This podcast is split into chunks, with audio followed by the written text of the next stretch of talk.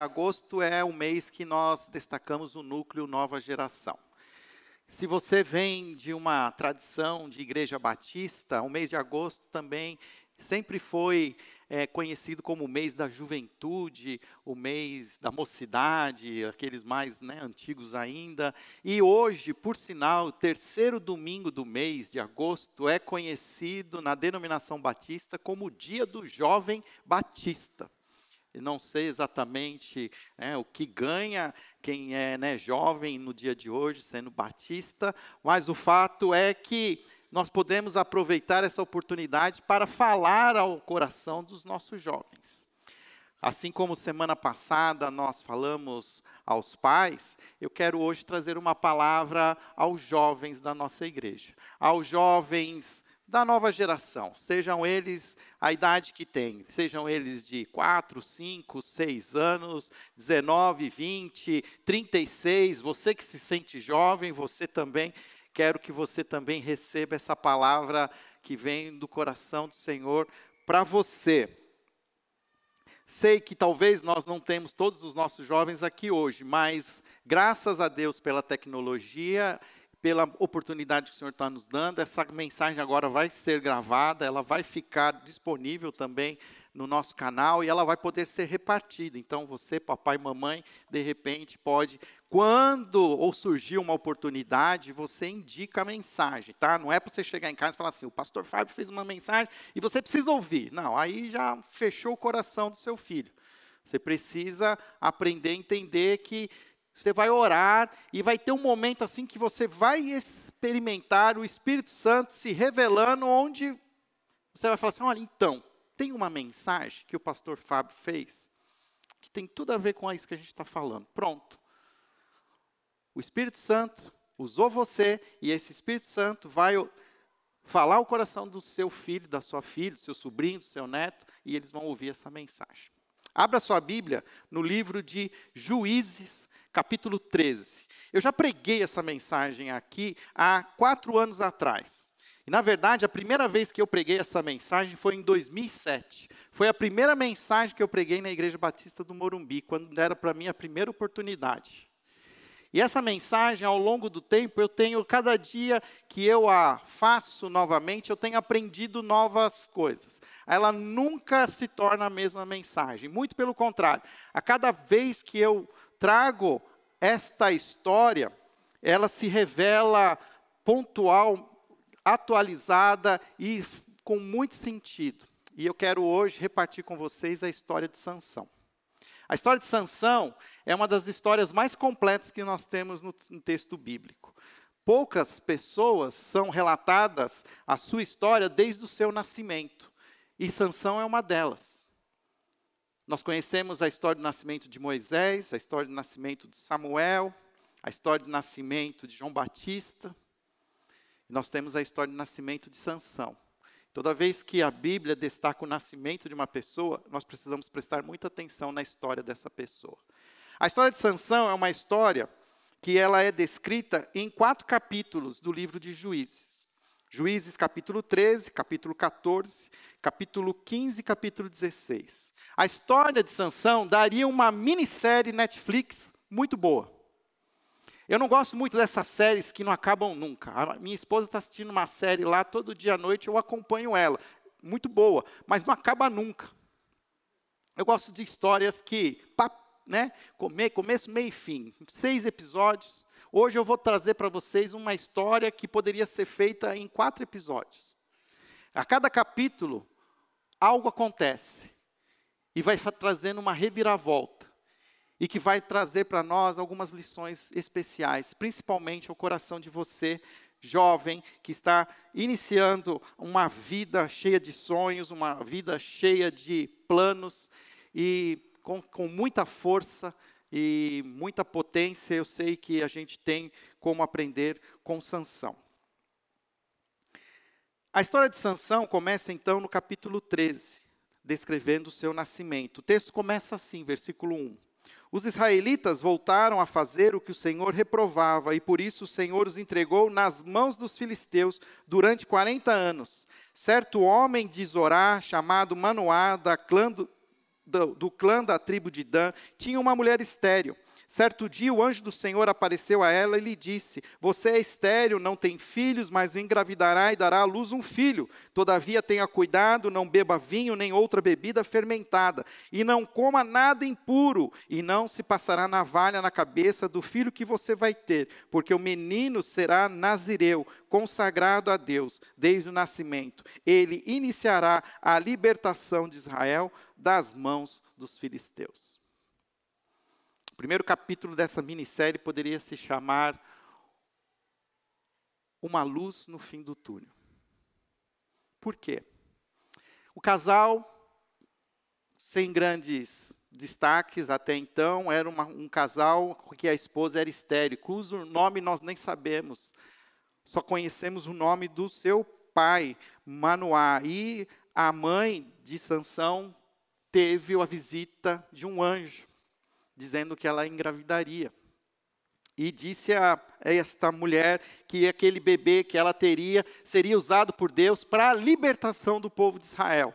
O texto de, de Sansão, a história de Sansão, está contida no livro de Juízes, que o contexto de Juízes é um momento delicado em que Israel já vive na terra prometida, após a liderança de Josué, esse povo agora está vivendo a, na terra, mas já começou a deixar algumas regras básicas que Deus tinha deixado para eles, e eles começaram a se envolver com outras nações ao redor, e Deus também permitiu que eles fossem muitas vezes.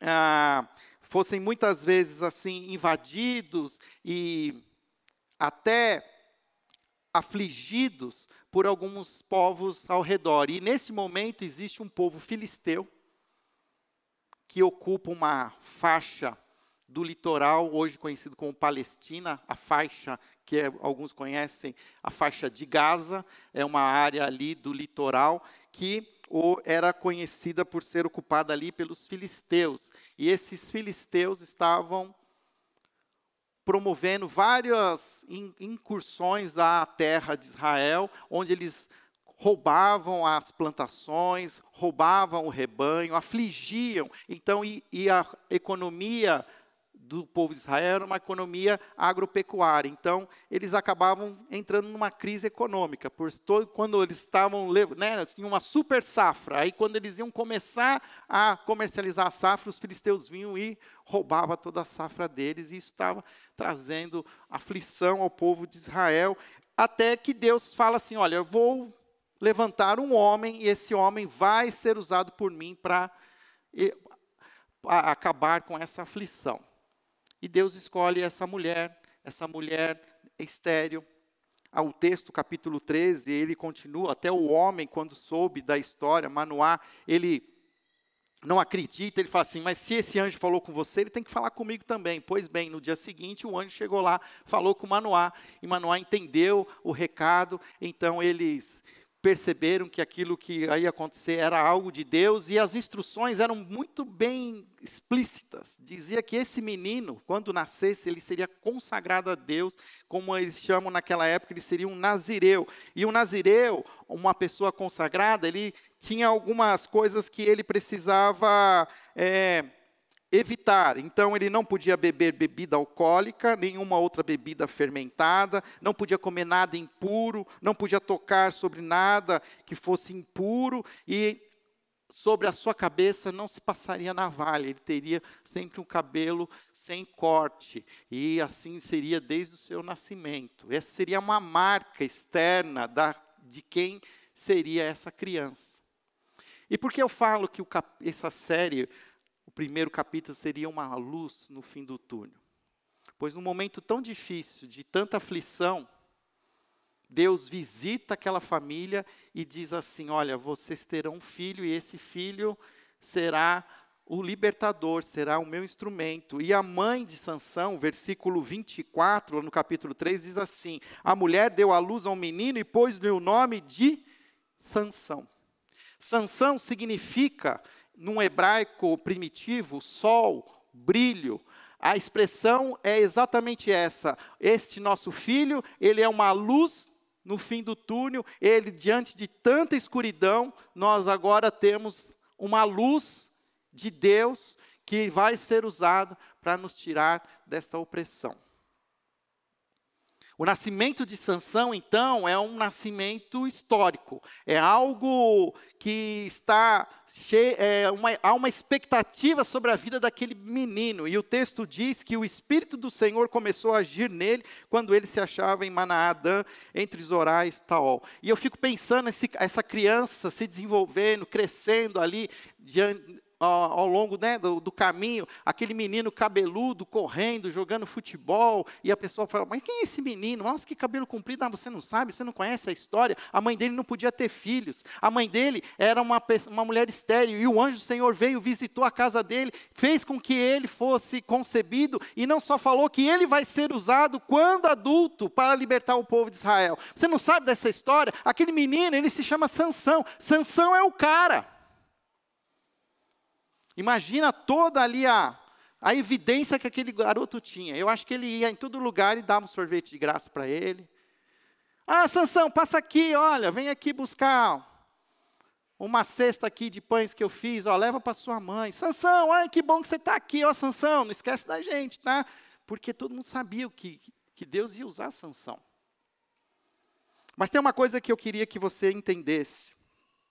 Uma frase que eu aprendi que o importante não é começar bem, o importante é terminar bem. O importante não é como a sua história está, se ela está bem ou se ela está mal. O importante é como você vai terminar a sua história. A história de Sansão é uma história que começa muito bem.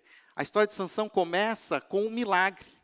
A história de Sansão é Deus visitando a terra e trazendo luz onde há trevas. Sansão é a expressão da esperança que se pode ter num Deus vivo.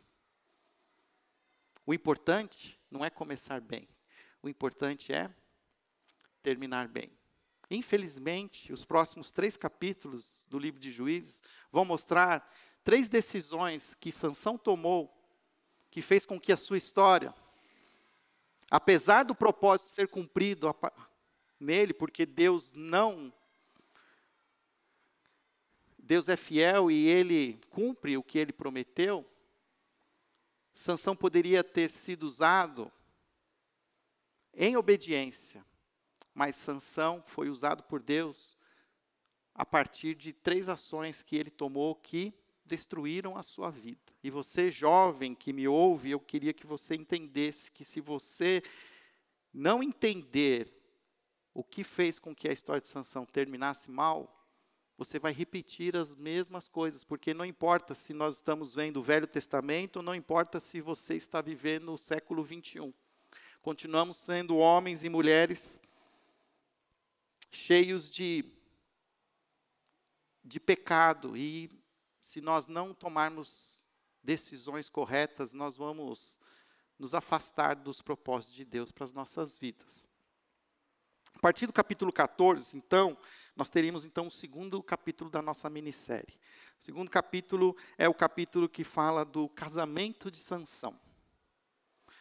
Sansão, versículo 1, diz que desceu a Tina e viu ali uma mulher do povo filisteu. Então, a, o texto está dizendo o seguinte, que ele saiu da região onde estava ali o povo de Israel e foi até o litoral. Se nós estivéssemos em São Paulo, na capital, eu falaria assim, olha, desceu a Anchieta e caiu lá na Baixada Santista. E lá Sansão se apaixonou por uma beach girl, por uma menina da praia, uma surfista, linda, maravilhosa, dos cabelos queimados no sol, que competiu nas Olimpíadas, quase trouxe medalha. Sansão se encantou por essa menina. E ele se encantou por essa menina de tal maneira que quando ele volta, o versículo 2 diz assim: Quando voltou para casa, disse ao seu pai e à sua mãe: Vi uma mulher filisteia em Tina e consigam essa mulher para ser a minha esposa. Seu pai e sua mãe lhe perguntaram: Senhor, será que não há mulher entre os seus parentes ou entre todo o seu povo? Você tem que ir aos filisteus incircuncisos para conseguir esposa? Olha aqui a, o relato da situação. Os pais ficaram assim, mas Sansão, Deus tem te chamado para um, algo especial, você foi separado. A, é, Deus não falou que você não pode ter alguém para conviver e se casar, mas será que você tem que achar alguém que não faz nem parte do nosso povo, que não está debaixo da nossa aliança, que não conhece as leis de Moisés, que não se submete a um Deus, pois nós sabemos que os filisteus, eles tinham os seus próprios deuses. Eles tinham os seus próprios cultos. Então, os pais estão falando para Sansão, Sansão, isso não está certo. Isso não pode acontecer. Mas aqui nós vemos a primeira decisão que Sansão teve que fez com que a sua história terminasse mal. Sansão decidiu ter uma vida sem limites. Sansão decidiu ter uma vida onde ele decidiu transgredir todos os limites. O fato é que quando nós somos jovens, nós não gostamos de limites. Nós queremos experimentar tudo que podemos, queremos fazer tudo que queremos. Eu lembro que eu tinha um carro até bem potente, e eu ficava tentando ver até onde esse carro podia levar na sua velocidade máxima. Naquela época não tinha tanto radar como tinha hoje, então dava para acelerar muito, até encostar o pé lá no fundo do acelerador. Uma vez me parou, o guarda me parou na Anchieta, descendo lá para o Guarujá. Aí ele me perguntou, o senhor sabe a sua velocidade? Aí eu falei que não. O senhor estava muito, né, ele falou assim, você estava muito, é, uma velocidade muito alta. Acho que na época, acho que foi 146 quilômetros. Aí eu já não estava com aquele carro potente, eu estava com um carro 1.0 era o máximo que dava. Aí falei, pois é, seu guarda, eu vou ter que aplicar uma multa. Tá bom, seu guarda, aplica a multa. Quando nós somos jovens, nós não se importamos muito com as regras, nós não se importamos com as leis. Parece que as regras, elas são assim, é, olha, é uma sugestão. Mas a Bíblia vai nos ensinar que é necessário olhar para os limites. Os limites são importantes. Transgredir limites se torna algo extremamente nocivo e vai trazer consequências. E existiam limites ali para Sansão e Sansão não quis. Ele falou: "Não, eu quero essa mulher, não importa, não estou nem aí, eu quero, eu quero ela". E os pais até nem souberam ali administrar a situação e o fato é que eles acabaram permitindo. Uma coisa que eu quero ensinar aqui, dizer para o papai e para a mamãe que me ouve, é assim: se o seu filho transgredir os limites, a consequência será dele, mas não, não abençoe, não, não abra mão. Os pais de Sansão abriram mão. Na verdade, eles deviam dizer: olha, se você quer fazer isso, então você faz, mas você está fora você, né, você vai viver do jeito que você quiser. É a história lá do pai que tinha dois filhos. Toda vez eu cito a parábola do filho pródigo. O filho mais novo quis viver do jeito que ele quis, sem limites. O pai fala assim: tá bom, então viva, mas é da porta para fora. Até que você esteja dentro da minha casa, eu tenho regras, eu tenho algumas tem algumas leis que são precisam ser obedecidas. Se você não quer obedecer, você pode fazer do seu jeito, mas e nós, pais, precisamos aprender a sermos firmes nos nossos limites.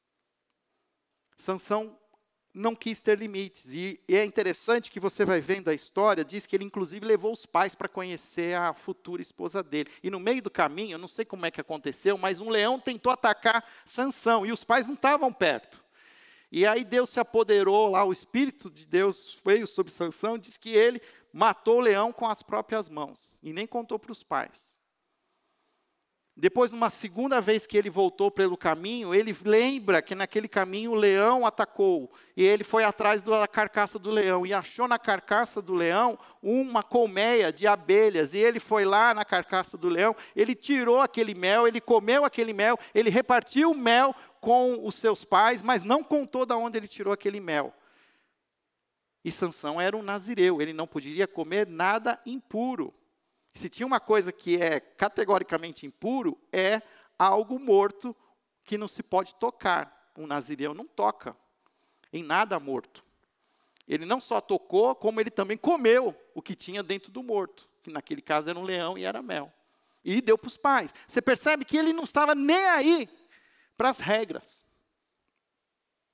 E a história continua dizendo que ele chega lá na festa, né? E na festa ele promove até uma brincadeira. Diz que tinha lá 30 homens que eram lá o, o casamento é, acontecia sete, era, durava sete dias de festa. A gente não consegue nem pagar por quatro horas de festa hoje, hein? Naquele dia fazia sete dias casamento. E diz que lá no casamento, enquanto estava acontecendo lá a festa, é, ele decidiu fazer uma brincadeira com os filisteus, porque assim, ele gostava das meninas filisteias, mas ele nunca gostou dos filisteus. E o que acontece? Ele faz uma, um enigma, ele diz assim: Olha, vamos fazer o seguinte, que eu vou fazer um enigma. Se vocês acertarem o enigma, eu pago para vocês 30 peças de roupa. Agora, se vocês perderem, não acertarem o enigma, eu ganho as 30 peças de roupa. E ele fez, e ele trouxe à luz a história do leão. Então, no, versículo, no capítulo 14, no versículo 14, diz assim: Do que come, saiu comida, do que é forte, saiu doçura. O que significa isso? Do que come, saiu comida, e do que é forte, saiu doçura. Se virem, dê os seus pulos, resolvam esse problema. O que, o que Sansão não sabia é que os filisteus iam dar os seus pulos, eles iam resolver o problema que os filisteus não eram cheire. E eles chegam para a noiva e diz assim: ó, o seguinte, o seu noivo nos deu um enigma. E a gente não sabe o que quer dizer isso aí, mas você vai saber. Porque se você não descobrir, nós vamos matar você e vamos matar o seu pai, vamos matar toda a sua família. Facção, facção criminosa mesmo. O negócio era pesado. E diz, olha só o texto, no versículo 15. No quarto, disseram à mulher de Sansão: Convença seu marido a explicar o enigma, caso contrário, poremos fogo em você. Olha, não é só matar, vai botar fogo. E na família do seu pai, e vocês morrerão. Você nos convidou para nos roubar? Então a mulher de Sansão implorou-lhe implorou aos prantos: Você me odeia, você não me ama. Olha só, a mulher sabe fazer bem isso. Você deu ao meu povo um enigma, mas não me contou a, a resposta. Ele diz: Nem a meu pai, nem a minha mãe expliquei o enigma, respondeu ele. Por que deveria explicá-lo a você? Ela chorou durante o restante da semana de festa. Por fim, no sétimo dia, ele lhe contou, pois ela continuava a perturbá-lo. E ela, por sua vez, revelou enigma ao seu povo. Antes do pôr do sol, no sétimo dia, os homens da cidade vieram lhe dizer: O que é mais doce que o mel?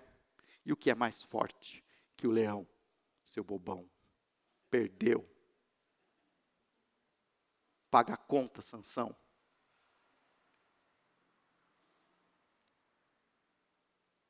Aí ele diz assim, versículo no mesmo versículo: Se vocês não tivessem arado com a minha novilha, não teriam solucionado o meu enigma. Então o Espírito do Senhor apossou-se de Sansão, ele desceu até Ascalon, matou 30 homens, pegou as suas roupas e as deu aos que tinham explicado o enigma. Depois, enfurecido, foi para a casa do seu pai, e a mulher de Sansão foi dada a um amigo que tinha sido acompanhante dele no caminho.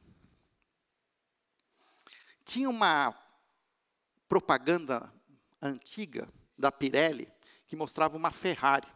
E essa Ferrari andava assim por uma estrada sinuosa, fazendo altas curvas. E aí tinha uma hora que a Ferrari brecava e vinha a câmera apontava para o pneu e mostrava a marca do pneu. E aí a propaganda terminava dizendo: potência sem controle não é nada.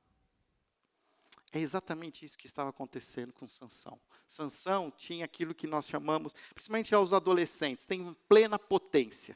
Acham que podem tudo, acham que não vão morrer, acham que podem andar numa imigrantes a 200 por hora e que nada vai acontecer.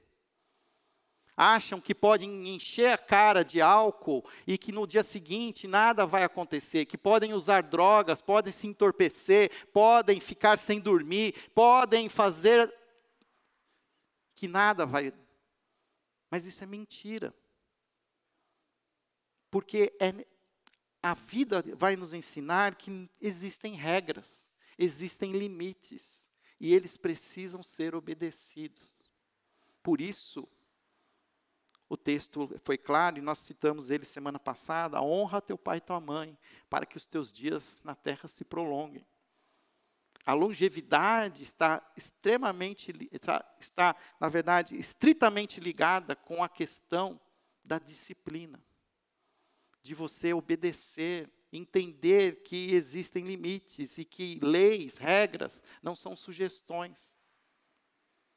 Quando seu pai sua mãe falam alguma coisa para você, preste atenção.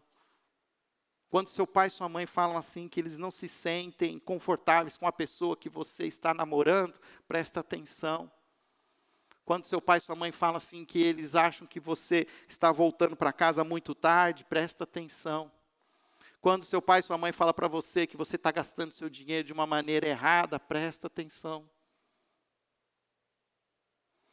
Sansão não queria fazer nada que dissessem para ele, ele queria fazer o que ele queria.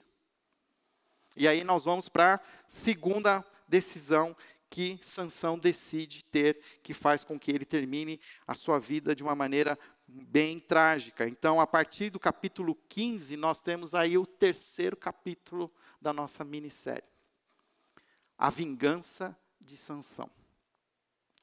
Se nós entendemos que Sansão decidiu ter uma vida sem disciplina, a segunda decisão que Sansão tomou é ter uma vida cheia de vingança, de ressentimentos. Bateu, tomou.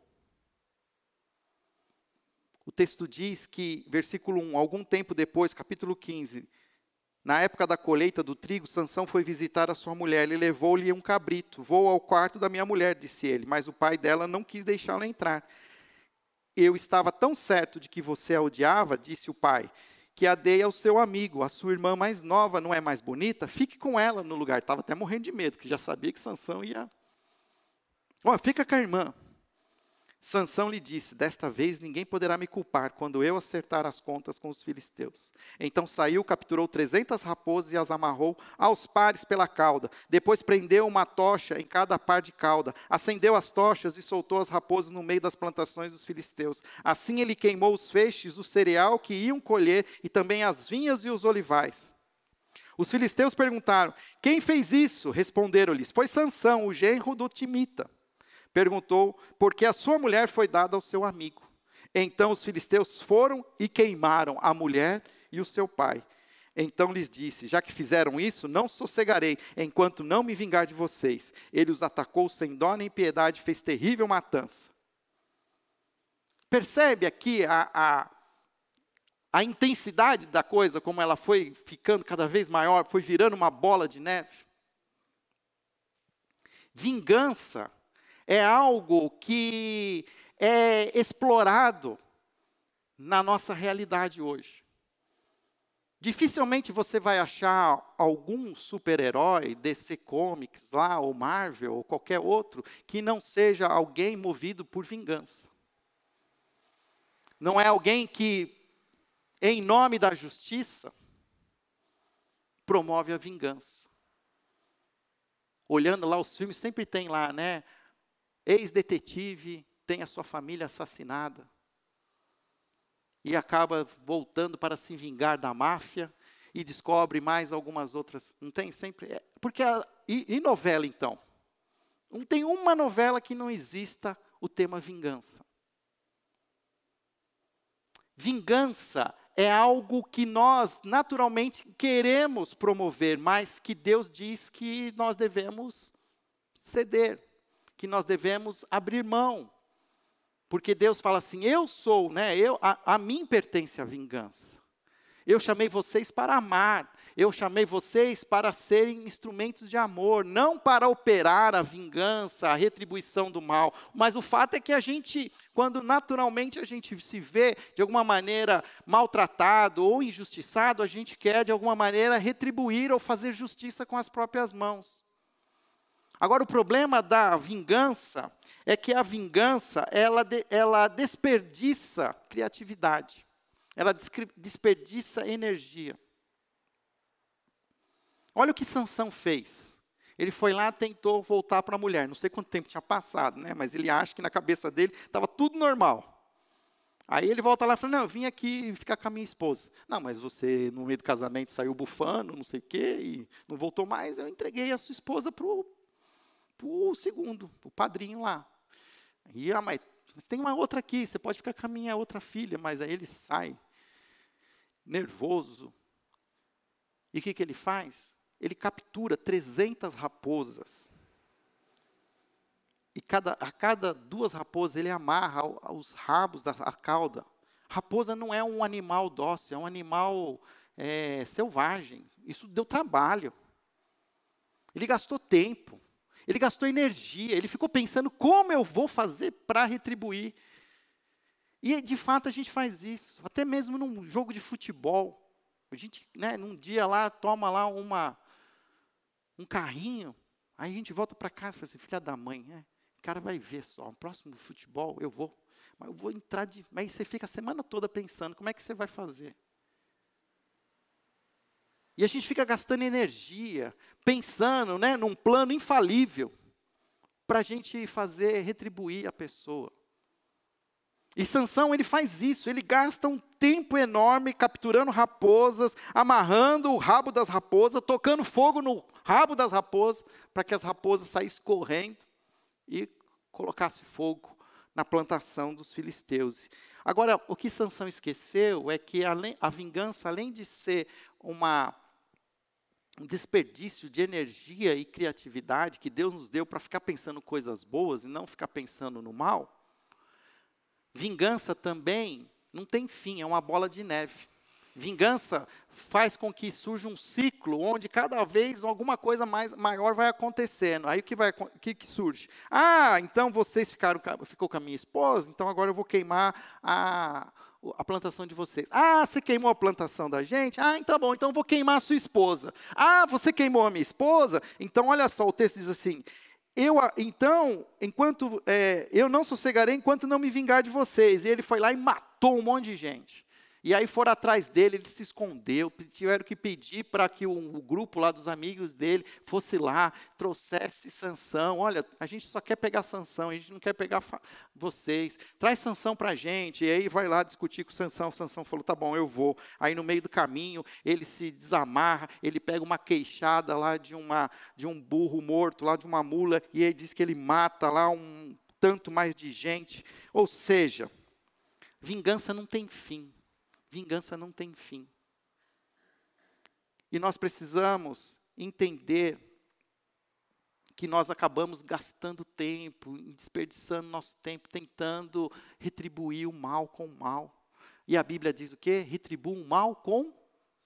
Só tem uma maneira de quebrar esse ciclo vicioso: é com o bem, é com atitudes de perdão, de renúncia. Nós precisamos aprender a entender que estamos desperdiçando o nosso tempo. Capítulo 16 é o último capítulo da nossa minissérie. E esse último capítulo é um capítulo assim, cheio de glamour. Sansão e Dalila. Deixamos para o último capítulo esse romance tórrido. Olha aqui, ó, mas no capítulo, versículo 1, ainda tem aqui como Sansão, ele não respeita limites nenhum. Ó, certa vez, Sansão foi a Gaza, viu ali uma prostituta e passou a noite com ela. Quem era Sansão? Nazireu, um homem separado para ser usado por Deus. E ele está nem aí, está dormindo com prostituta. E é o que acontece? Versículo 4, versículo capítulo 16. Depois dessas coisas, ele se apaixonou por uma mulher do vale de Sorek, chamada Dalila. Os líderes dos filisteus foram dizer a ela: Venha, veja se você consegue induzi-lo a mostrar-lhe o segredo da sua grande força e como podemos dominá-lo para que o amarremos e o subjuguemos. Cada um de nós dará a você 13 quilos de prata. Disse, pois, Dalila a Sansão: Conte-me, por favor, de onde vem a sua grande força. Como você pode ser amarrado e subjugado? Sansão toma três decisões que destroem a sua vida. Uma vida sem limites, uma vida de vingança, cheia de ressentimento, e agora ele toma a terceira decisão. Uma vida sem devoção. Que significa isso? Uma vida sem devoção, uma vida sem compromisso com Deus, uma vida que joga no lixo toda a aliança que Deus fez com ele. De, de certa maneira, ele está dizendo assim: Olha, eu estou pouco ligando para tudo aquilo que Deus fez por mim e como Ele me concebeu e o que Ele pediu de mim. Porque a única coisa ainda que mostrava que Sansão tinha um compromisso especial com Deus era o cabelo dele, porque o resto ele já tinha né, de, desistido de tudo. Mas o cabelo ainda mostrava, era um sinal visível de que ele tinha um, um compromisso com Deus. E agora ele brinca, ele brinca com essa questão. Tanto que a Dalila vai lá dizer para ele: Olha, como é que você é tão forte? Deve ter algum tipo de. Né, alguma coisa aí que a gente pode fazer para você ficar. Olha só, né, a esperteza lá da mulher. E aí ele brinca com isso, fala assim, não, então, sabe o que, que acontece? Se você me amarrar com sete tiras de couro, e continuava criativo, né? Sete tiras de couro, ainda úmidas, ficarei tão fraco quanto qualquer outro homem. Aí diz que os líderes filisteus trouxeram as sete tiras de couro, aí Dalila, sei lá, com ela fez, vamos fazer uma brincadeirinha? Né? Aí amarrou ele com as sete tiras, e ele lá, achando tudo aquilo divertido. E diz que os homens se esconderam no quarto, aí Sansão, aí ela grita assim: Sansão, os filisteus estão atacando. E ele arrebentou as tiras de couro, como se fosse um fio de estopa posto perto do fogo. E assim não se descobriu de onde vinha a sua força. Lembra da primeira noiva dele? Ó, aqui de novo, a mesma fala, ó. Disse Dalila Sansão: Você me fez de boba, mentiu para mim. Agora conte-me, por favor, como você pode ser amarrado.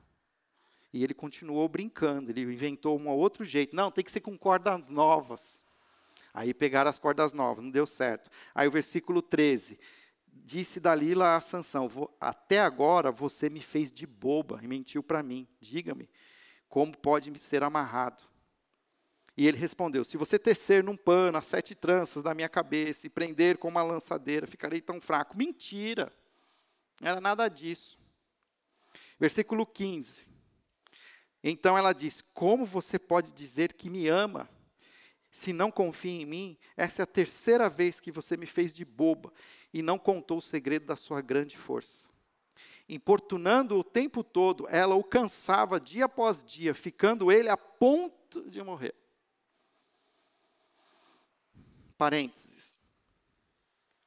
Os homens são conhecidos pela sua força física. E nós muitas vezes queremos resolver as coisas na força.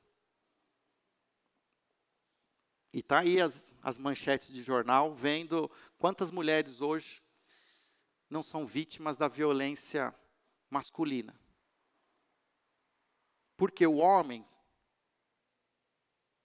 quando ele perde a, o controle, ele parte para a violência física, para a força física. E a mulher? A mulher tem uma boca que, se ela não sabe controlar, gera tanta morte quanto a força física do homem. Não foi à toa que Satanás, no jardim do Éden, conversou com Eva e não com Adão. Porque ele sabia que se ele convencesse Eva, Eva convenceria Adão. Meninas, jovens, cuidado com o que vocês falam, como vocês usam as palavras nas bocas de vocês. Por mais que exista injustiça, insensibilidade, não usem as palavras para o mal. Assim como nós, os homens, os garotos, não usem a força para machucar, mas usem para proteger, para se colocar à frente, para morrer no lugar de quem vocês amam, mas não usem a violência física. Dalila sabia que ela podia insistir, ela podia, que ela ia conseguir, e ela consegue. E Sansão abre mão daquilo, a última coisa que ainda ligava ele a Deus, que era o cabelo. E ele diz: Olha, se cortarem as minhas tranças, se você, né, olha, ele diz versículo 17: Por isso lhe contou o segredo: Jamais se passou navalha na minha cabeça, disse ele, pois sou nazireu desde o ventre materno. Se fosse rapado o cabelo da minha cabeça, a minha força se afastaria de mim e eu ficaria tão fraco quanto qualquer outro homem. E aí a gente sabe o final da história. Dalila fez Sansão dormir. Enquanto ele dormia, ela cortou as tranças do cabelo de Sansão. Ela interfonou para os filisteus, eles subiram até o apartamento. E olha só que triste, esse é o versículo mais triste da história de Sansão. Versículo 30. Então ela chamou Sansão, os filisteus o estão atacando. Ele acordou do sono e pensou: Sairei como antes e me livrarei. E olha agora, mas não sabia que o Senhor o tinha deixado. Você pode viver a sua vida sem limites, pode fazer o que você quiser, mas Deus tem limites. Deus não tem compromisso com o seu descompromisso. Você quer andar a 340 km por hora na rodovia? Pode andar, mas Deus não está mais com você nesse lugar. Os anjos de Deus já saíram quando passou o excesso de velocidade. Você está por conta. O que aconteceu com Sansão é que Deus chegou e falou para ele assim: ó, chega, acabou. Daqui para frente você está por conta própria. Se vira. Ele não sabia que o Espírito de Deus tinha deixado ele. E o que acontece? Ele é preso ele é machucado, ele tem os olhos furados, ele vira uma, uma besta, besta no sentido assim, de um animal com força, usado para mover um moinho, para triturar o trigo dos filisteus. E é impressionante como Sansão precisou ter os seus olhos furados para que ele pudesse enxergar a sua própria realidade, o quão distante ele chegou de Deus. Naquele momento de aflição, pela primeira vez, Sansão fez uma oração. Aquele que era um menino consagrado, aquele que era alguém separado por Deus para ser usado, Sansão faz uma oração, a primeira oração. Tem um momento na história que ele fala com Deus, mas ele fala brigando. Fala assim: depois de tudo que eu fiz, matando tanto filisteu, agora eu vou morrer de, vou morrer de sede. Aí diz que Deus concede lá um milagre, a rocha. Da rocha sai água e ele mata a sede. Mas ainda é uma coisa arrogante, não é uma oração de arrependimento. Pela primeira vez, Sansão faz uma oração. E diz lá o versículo 28, e Sansão orou ao Senhor, ó soberano Senhor, lembra-te de mim, ó Deus, eu te suplico, dá-me forças mais uma vez, e faz com que eu me vingue dos filisteus, por causa dos meus dois olhos. E ele era tão obstinado que ainda na oração de arrependimento ainda ora para se vingar, né? Você percebe que, que o menino era difícil. E aí diz que estão fazendo uma festa, num grande espaço construído pelos filisteus e levam Sansão para ser ali um motivo de, de festa. Ah, vamos trazer aqui Sansão, aquele que fez um monte de coisa contra nós. Agora vem, vamos ver como tu, né, vamos aqui festejar, se alegrar, porque Sansão não vale mais nada, não tem mais força. E trouxeram ele. E diz que um garoto que levava ele, Sansão diz assim: "Olha, me coloca perto de uma das colunas que apoiam aqui o espaço". Diz que ele ficou ali entre aquelas duas colunas. E aí Sansão diz que ele faz então a oração. Então Sansão forçou as duas colunas centrais sobre as quais o templo se firmava, apoiando-se nelas, tendo a mão direita numa coluna e a esquerda na outra, disse: Que eu morra com os filisteus. Em seguida, ele as empurrou com toda a força, e o templo desabou sobre os líderes e sobre todo o povo que ali estava. Assim, na sua morte, Sansão matou mais homens do que toda a sua vida. O importante é começar bem. O importante é terminar bem. O importante não é começar bem. O importante é terminar bem. A história de Sansão terminou bem ou terminou mal? Terminou mal. Mas olha que interessante, os planos do Senhor foram realizados. Sansão se tornou um libertador do povo de, de Israel, mas em desobediência, o que trouxe como consequência a sua própria morte.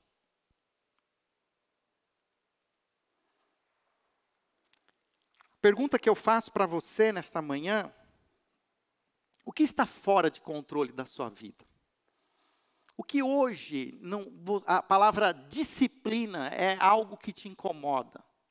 Limites.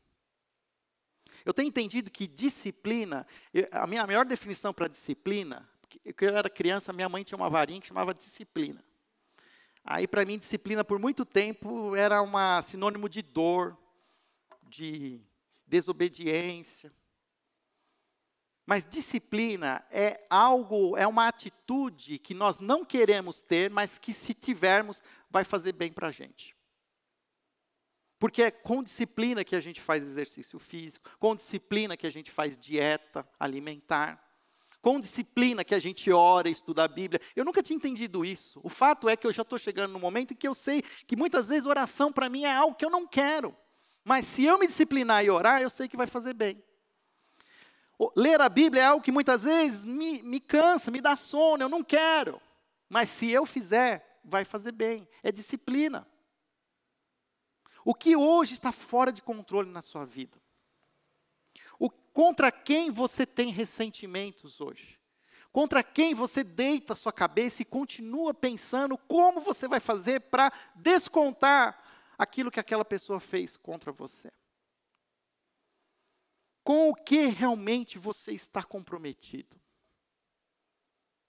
Quando você começa o seu dia, com o que você está de fato comprometido? Com Deus? Ou com seus próprias, sua própria vontade?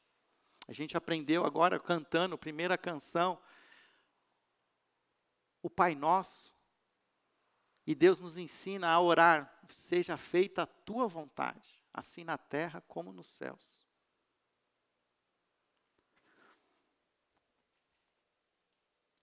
Mas sempre existe uma segunda chance. Sempre existe um caminho de volta. Apesar de toda a transgressão de Sansão, você vai lá em Hebreus nos heróis da fé. E o autor de Hebreus diz assim: olha, não dá para a gente contar tantos feitos que tiveram alguns homens. Que diremos de fulano de tal, de tal. E quem está lá no meio dos heróis da fé? Sansão. Porque Deus não desperdiça nenhuma dor. Deus ama até o fim. E Ele cumpre com as suas promessas. Se um dia ele falou com você, se um dia você abriu seu coração, entregou a sua vida para Jesus, você pode ser o mais desobediente, mas ele vai cobrar esse compromisso. E ele vai buscar você, nem que seja no fim da sua vida, no fim da sua história. Mas você não precisa chegar no fim da sua história para se reconciliar com Deus. Existe um outro homem no Novo Testamento que também morreu de braços abertos. Mas ele não clamou por vingança.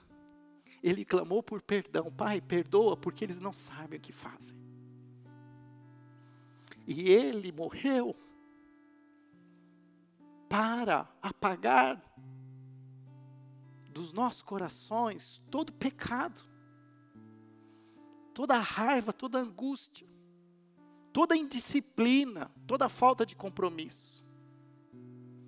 Ele pagou o preço por nós na cruz, para que nós tivéssemos vida e vida em abundância. Jovens, não desperdicem a vida de vocês. Obedeçam os limites. Se comprometam com Deus assumam um estilo de vida de verdadeiros cristãos. E a vida de vocês será mais leve, será mais leve, menos dolorida. Nós não precisamos nos machucar para aprender o que é certo. Nós podemos crer e ter a fé e obedecer. Não seja como Sansão, um jovem obstinado.